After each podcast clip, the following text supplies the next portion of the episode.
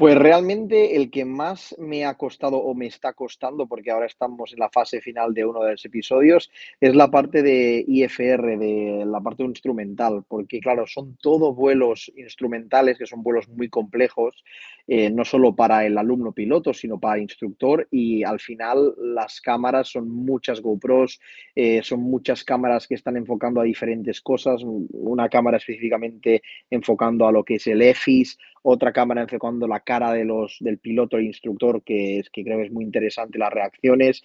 Esa parte es la que nos está costando más porque, ya te digo, es, es casi todo es el tema de vuelo, entonces pues cuadrar momentos, cuadrar detalles, explicarle a una persona que no sabe lo que es el vuelo instrumental, creo que también es muy es, es interesante, ¿no? Saber, saber explicar a, a la audiencia por qué los pilotos tienen que aprender a volar por instrumentos y, y, ese es el que está costando más porque, porque al final es lo que te digo, es mucha parte de vuelo y mucha parte donde hay que explicarle a una persona qué es el vuelo instrumental, para qué sirve y cómo lo aprende el piloto. Así que bueno, en este caso es, esa es la parte y a partir de aquí lo demás, más o menos, como estamos muy acostumbrados con Aircat Productions a, a grabar a nivel aeronáutico, pues vamos haciendo, pero esa parte yo creo que es la más compleja. ¿Quieres escuchar esta entrevista completa? Descarga ya el último capítulo de Aerovía